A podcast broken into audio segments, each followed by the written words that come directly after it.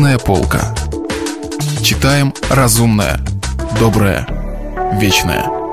Радио «Комсомольская правда». У микрофона Михаил Антонов, и сегодня вы услышите произведение Алексея Максимовича Горького «Челкаш».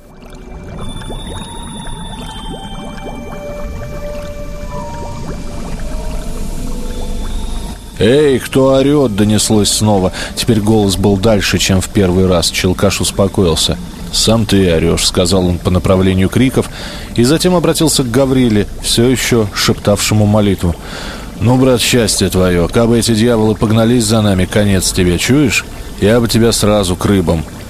Теперь, когда Челкаш говорил спокойно и даже добродушно, Гаврила, все еще дрожавший от страха, взмолился — Слушай, от, отпусти ты меня. Христом Богом прошу, отпусти, высади куда-нибудь. Ай, пропал я совсем. Ну, вспомни Бога, отпусти, что я тебе. Не могу я этого, не бывал я в таких делах. Первый раз, Господи, пропаду ведь я. Как ты это, брат, обошел меня, а? Грешно тебе, душу ведь губишь. Ну, дела. «Какие дела?» — сурово спросил Челкаш. «А, ну какие дела?» Его забавлял страх парня, и он наслаждался — и страхом Гаврилы, и тем, что вот он какой челкаш, грозный человек. «Темные дела, брат, пусти для Бога, что я тебе, а, милый? Ну, молчи». «Не нужен был бы, так я бы тебя не брал бы, понял? Ну и молчи». «Господи!» — вздохнул Гаврила. «Ну-ну, куксись у меня!» — оборвал его челкаш. Но Гаврила теперь уже не мог удержаться и, тихо всхлипывая, плакал, сморкался, ерзал на лавке, но греб сильно, отчаянно. Лодка мчалась стрелой — Снова на дороге встали темные корпуса судов, и лодка потерялась в них, волчком вертясь в узких полосах воды между бортами. «Эй ты, слушай, Будя спросит, кто о чем, молчи, коли жив быть хочешь, понял?» «Эх, ма!» Безнадежно вздохнул Гаврила в ответ на суровое приказание и горько добавил «Судьбина моя пропащая, не ной!» Внушительно шепнул Челкаш. Гаврила от этого шепота потерял способность соображать что-либо и помертвел. Охваченный холодным предчувствием беды, он машинально опускал весла в воду, откидывался назад, вынимал их, бросал снова и все время упорно смотрел на свои лапти. Сонный шум волн гудел угрюмо и не был страшен. Вот гавань. За ее гранитной стеной слышались людские голоса, плеск воды, песни и тонкие свистки. «Стой!» — шепнул Челкаш, бросая весла. Упирайся руками в стену. Тише, черт!» Гаврила, цепляясь руками за скользкий камень, повел лодку вдоль стены. Лодка двигалась без шороха, скользя бортом по наросшей на камне слизи. «Стой! Дай весла, дай сюда!» «А паспорт где у тебя? В котомке? Дай котомку!» «Ну давай скорее!» «Это, мил друг, для того, чтобы ты не удрал. Теперь не удерешь. Без весел-то ты кое-как мог удрать, а без паспорта подбоишься. Жди, да смотри, коли ты пикнешь, на дне моря найду.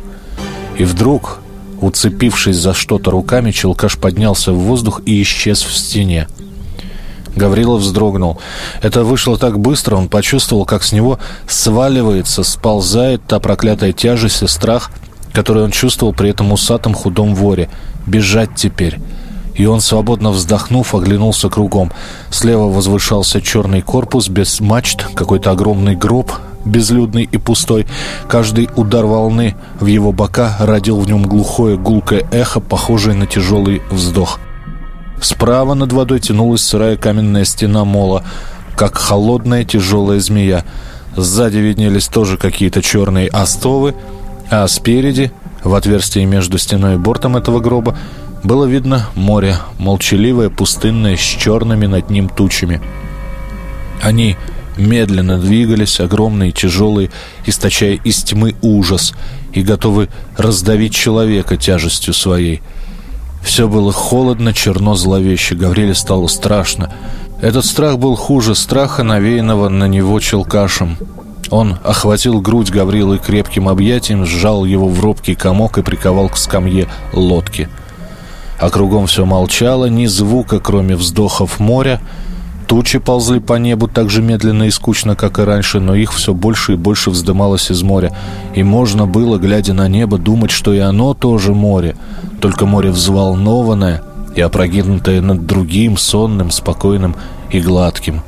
Тучи походили на волны, ринувшие на землю вниз кудрявыми седыми хребтами, и на пропасти, из которых вырваны эти волны ветром, и на зарождавшиеся валы, еще не покрытые зеленоватой пеной бешенства и гнева.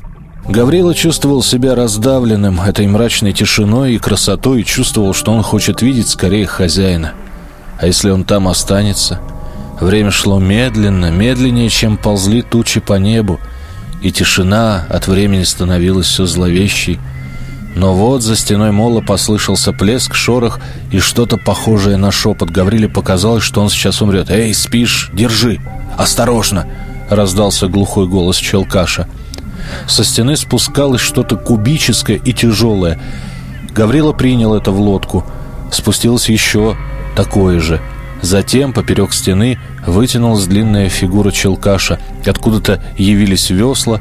К ногам Гаврилы упала его котомка, и тяжело дышавший Челкаш уселся на корме. Гаврила, радостно и робко улыбаясь, глядел на него. «Устал?» — спросил он. «Не без того, Теля. Ну, греби, доброе. Дуй во всю силу. Хорошо ты, брат, заработал. Полдела сделали. Теперь только у чертей между глаз проплыть, а там получай денежки и ступай к своей Машке. Машка-то есть у тебя, эй, дитятка?» «Нету». Гаврила старался во всю силу, работая грудью, как мехами, и руками, как стальными пружинами. Вода под лодкой рокотала, и голубая полоса за кормой теперь была шире. Гаврила весь облился потом, но продолжал грести во всю силу. Пережив дважды в эту ночь такой страх, он теперь боялся пережить его в третий раз и желал одного скорее кончить эту проклятую работу, сойти на землю и бежать от этого человека, пока он в самом деле не убил и не завел его в тюрьму. Он решил не говорить с ним ни о чем, не противоречить ему, делая все, что велит, и если удастся благополучно развязаться с ним завтра же, отслужить молебен Николаю Чудотворцу – из груди Гаврила готова была вылиться страстная молитва, но он сдерживался, пыхтел, как паровик, и молчал из-под лобья, кидая взгляды на Челкаша. А тот, сухой, длинный, нагнувшийся вперед и похожий на птицу, готовую лететь куда-то, смотрел во тьму, вперед лодки, истребиными очами, и, поводя хищным горбатым носом, одной рукой цепко держал ручку руля, а другой теребил ус, вздрагивавший от улыбок, которые кривили его тонкие губы. Челкаш был доволен своей удачей с собой и этим парнем, так сильно запуганным им и превратившимся в его раба. Он смотрел, как старался Гаврила, и ему стало жалко. Захотелось ободрить его. «Эй!» — усмехаясь тихо, заговорил он. «Что, здорово ты перепугался, а?» «Ничего», — выдохнул Гаврила и крякнул. Да уж, ты теперь не очень наваливайся на весла-то. Теперь шабаш. Вот еще только одно место бы пройти. Отдохни-ка. Гаврила послушно приостановился, вытер рукавом рубахи пот с лица и снова опустил весла на воду. Ну, греби тише, чтоб вода не разговаривала. Воротца одни надо миновать. Тише, тише. А то, брат, тут народы серьезные. Как раз из ружья пошалить могут. Такую шишку на лбу набьют, что и не охнешь.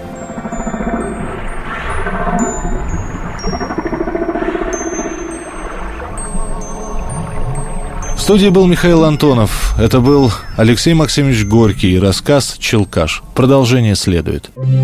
Если вы пропустили главу любимого произведения или хотите послушать книгу целиком, добро пожаловать к нам на сайт kp.ru слэш радио раздел «Книжная полка». Книжная полка. Читаем разумное, доброе, вечное.